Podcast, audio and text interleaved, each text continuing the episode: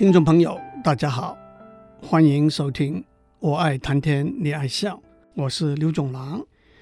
最近两个礼拜，我们谈到经由书信传达讯息和感情，因为对象和目的的不同，文字题材的采用也因此各异。我跟大家讲了些例子，采用比较古老的文体。和引用比较多的成语和典故的信函，虽然乍看之下似乎难懂，可是细读之下也就发现明显和含蓄、直接和婉转、简朴和绚丽，都有很多可以取舍的空间。古和新、文和白、深和浅是可以并存，是可以相得益彰的。我特别从明朝四大才子之一的唐伯虎写的《尺牘》里头，选了一些来往的信函，和大家一起欣赏。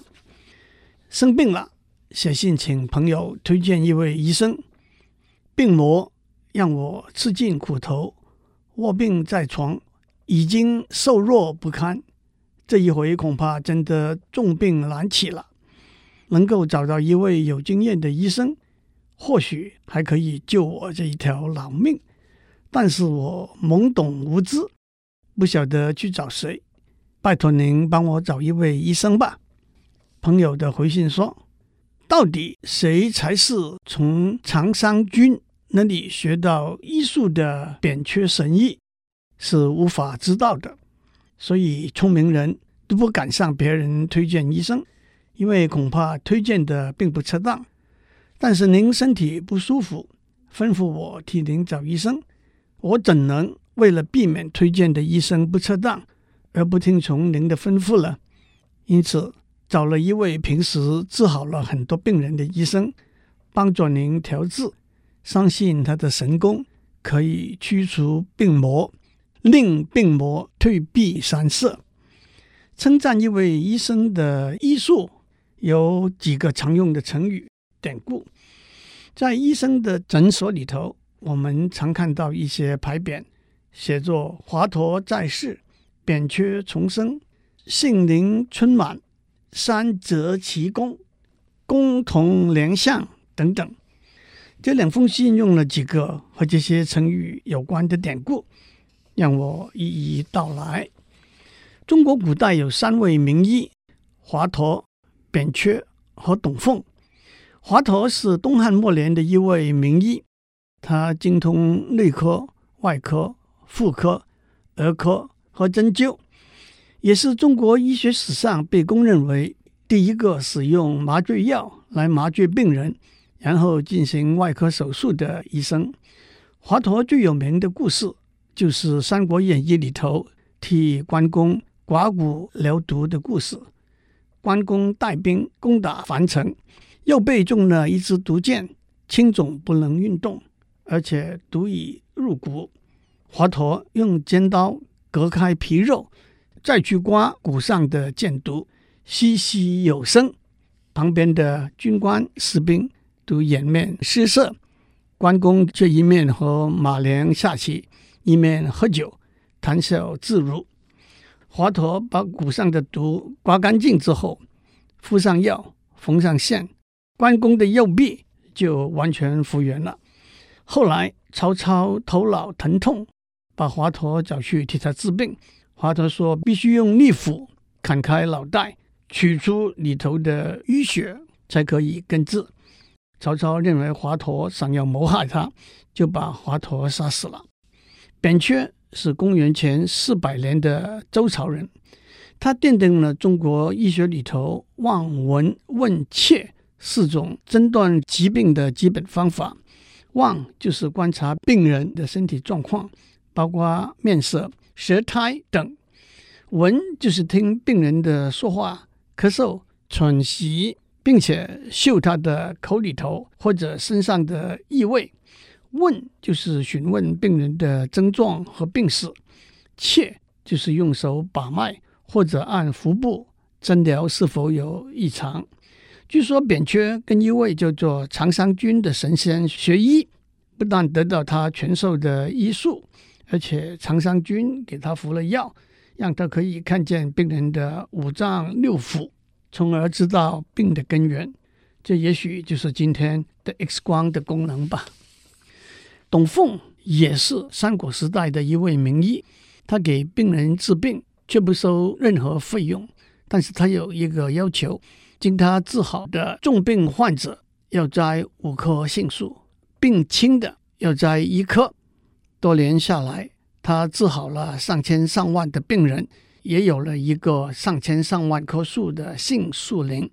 因此，种杏就被用来作为行医，杏林也就用来做医学界的代名词。还有些成语是用来赞美医生的，有一句成语“三折肱为良医”，肱是胳膊。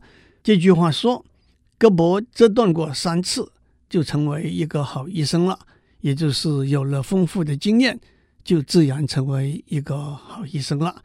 三折肱为良医，缩短为三折其肱，就是有经验的医师的意思。另外一句成语“不为良相，便作良医”，出自宋代名儒范仲淹，意思是没有机会做一个好的宰相，就做一个好医生。良相治国。良医活人，都是基于一份仁人爱物的心怀，所以共同良相，也就是一位好医生的意思。还有两个词也让我交代一下：造化小儿是病魔的代名词，造化是命运，小儿是小子，命运的小子是轻松的、轻蔑的，指病魔。退避三舍，古时候一舍。为三十里，退避三舍就是退避九十里，也就是很远的意思。春秋时代，晋国发生内乱，公子重耳逃到了楚国，楚成王热诚地接待他。有一天，楚成王问重耳：“您将来要是回到晋国，成为国君，您会怎样报答我呢？”公子重耳说：“如果我成为晋国的国君，”万一我们两国发生战争的时候，我会后退九十里，以报答您对我的恩惠。这就是“退避三舍”这句成语的出处。后来，公子重耳成为晋国的国君，就是历史上有名的晋文公。有一次晋楚两国交战，重耳也的确实践了他的诺言，后退了九十里的距离。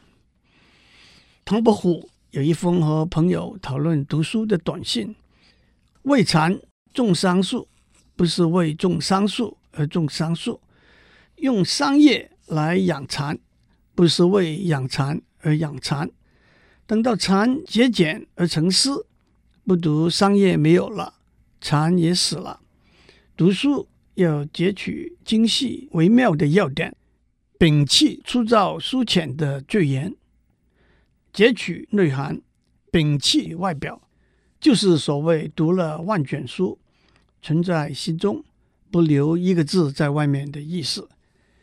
这封和朋友讨论读书的短信是蛮有深意的，其中一个要点是书要读得多，也不妨读得杂。没有什么书是无趣的，读了趣味就出来了；没有什么书是看不懂的，用心读就读得懂了。读某些书是为了获得知识，以学以致用为目的；读某些书是为了修心养性、欣赏享受。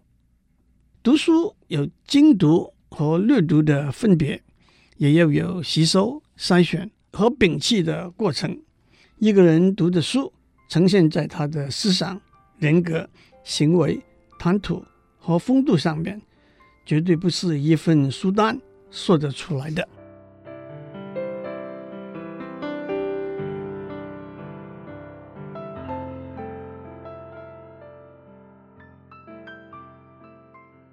路过有人的家，却没有进去拜访。回来之后，写了一封信去问候。我的身体像衰弱的杨柳，我的行踪像无根的浮萍，我的生涯。随风飘摇动荡，实在不值得在自己好朋友面前讲，所以也不敢烦您。日前经过您在高等住宅区的豪宅，本来想进来拜望，但是听说您在家休息保养，不和庸俗的人见面，我更怕您会过分客气的来接待我，就像陈凡接待徐鲁那个样子。否则我们分别了那么久，怎么敢忘记这一份友情呢？等我有空再来拜望，听您的指教。到底陈凡怎样接待徐鲁呢？陈凡是东汉末年的一位大臣，汉灵帝的时候官至太傅、太师、太傅、太保，并称为三公，是地位最高的官衔。陈凡不喜欢应酬，更不轻易接待宾客。可是他对当时的一位学问很好，却对名利很淡薄的名士徐鲁非常敬重。每次请徐鲁过来，两个人都相谈甚欢。陈凡还特别为徐鲁准备了一张床，留他过夜。等徐鲁走了，陈凡就把床挂起来，不许别人使用。这就是王勃在《滕王阁序》里头说“徐鲁下陈凡之榻”那句话的出处，意思就是对来访的客人殷勤热诚的接待。朋友的回信说，当年王子猷坐了小船去访戴逵，可是到了戴逵家门前就掉头回家，居然不进去坐一下，反而用“兴尽而归”作为托词。您是不是想模仿古人的行为才这样做呢？我家门前虽然人气不旺，可是还有可以供您停放黑头车的地方。为什么您不肯进来看我呢？如果您还纪念旧日的友情，我会把门前的小路打扫干净来等候您。王子猷和戴逵的故事是怎么一回事呢？王子猷是王羲之的第五个儿子，他出身名门，有文人率性而为的作风。话说有一天，王子猷半夜睡觉醒来，看到外面下大雪。忽然想起住在曹娥江上游的单县的好朋友戴逵，就立刻乘了小船往那边走。走了一个晚上，抵达了戴逵的家门前。可是王子猷却又转身回家去了。人家问他：“既然来了，为什么不进去看戴逵呢？”他说：“我是乘坐兴致而来，兴致已尽就回家，又何必一定要看到戴逵呢？”正如一家人开了车，要去阳明山赏花，一路上兴高采烈，充满期待。到了山脚，觉得开心够了，就转头开车回家。正是乘兴而来，兴尽而返，又何必一定要看到花呢？封建时代，男女授受不亲，既无手机可以传递短讯，又无网络可以公开征求，因此老爸。还得找一位媒人替儿子说亲，拜托媒人的信是这样写的：我想为我笨得像猪一样的儿子找一个匹配的老婆。听说某人的女儿是个待字闺中、娴淑的美女，这就得靠媒人大人来撮合了。希望您能大力帮我去说媒。假如真能高攀的话。自然不敢忘记媒人的功劳啊！明天中午请到我破烂的家喝酒吃饭，到时再当面恳求，好吗？首先，媒人有两个代名词：冰人和月老。古时候世子娶亲都选在冰雪尚未融化的仲春二月，因为古人认为这段时间正是阴阳交接的时候，阴气渐渐消退。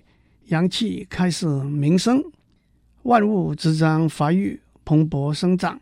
在这段时期结婚，不但合乎阴阳之道，也配合耕种农务还没开始，大家有空办喜事的时间规划。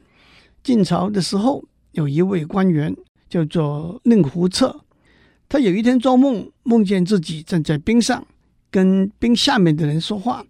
他找了一位解梦的专家来给他解释这个梦。专家说，冰上属于阳，冰下属于阴。冰上和冰下对话就是有关婚姻的事。您就是要当媒人的，所以冰人就是媒人的代名词。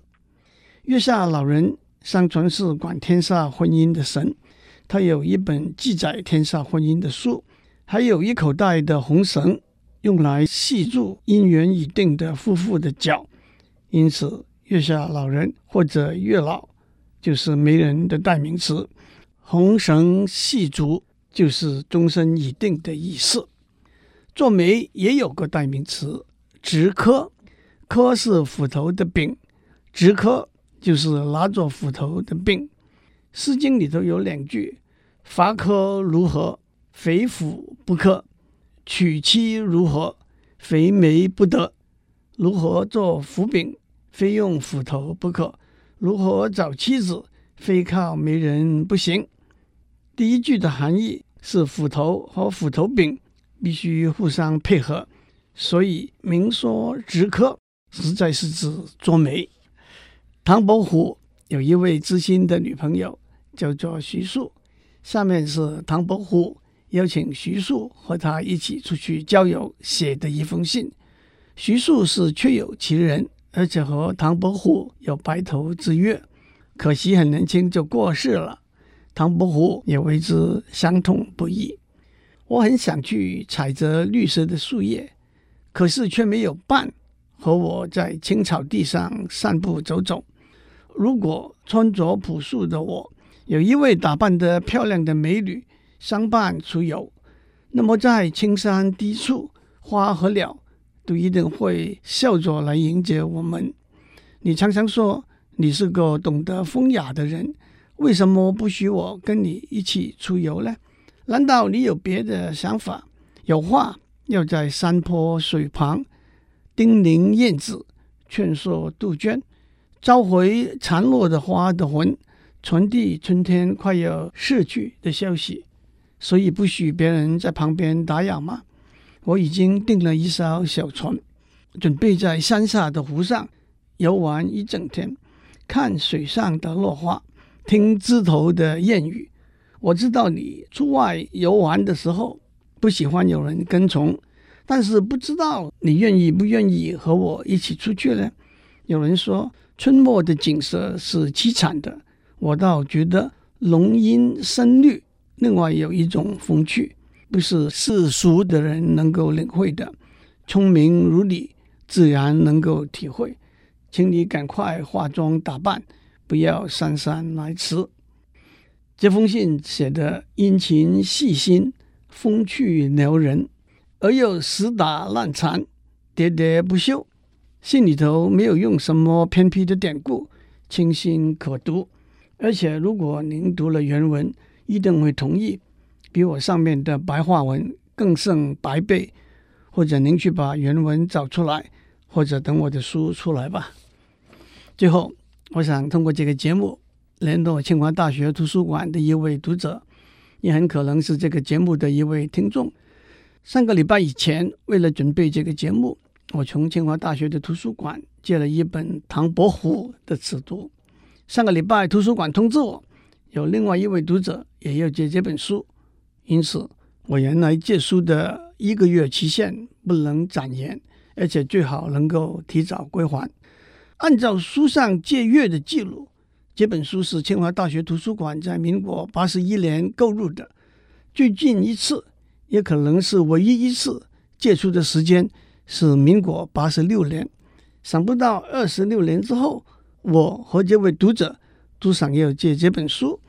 我的一个推想是，这位读者听了我两个礼拜以前的广播，想要看看这本书，因此我希望趁这个机会。告诉这位读者，首先这本书我已经还给图书馆了。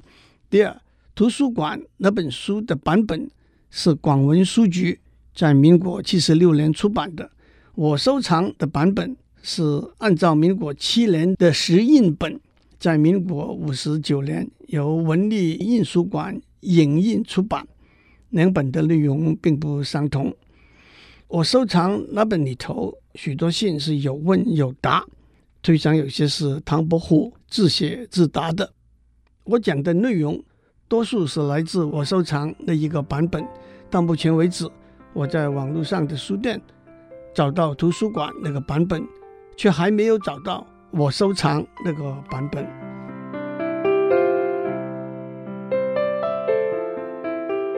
以上内容由台达电子文教基金会赞助播出。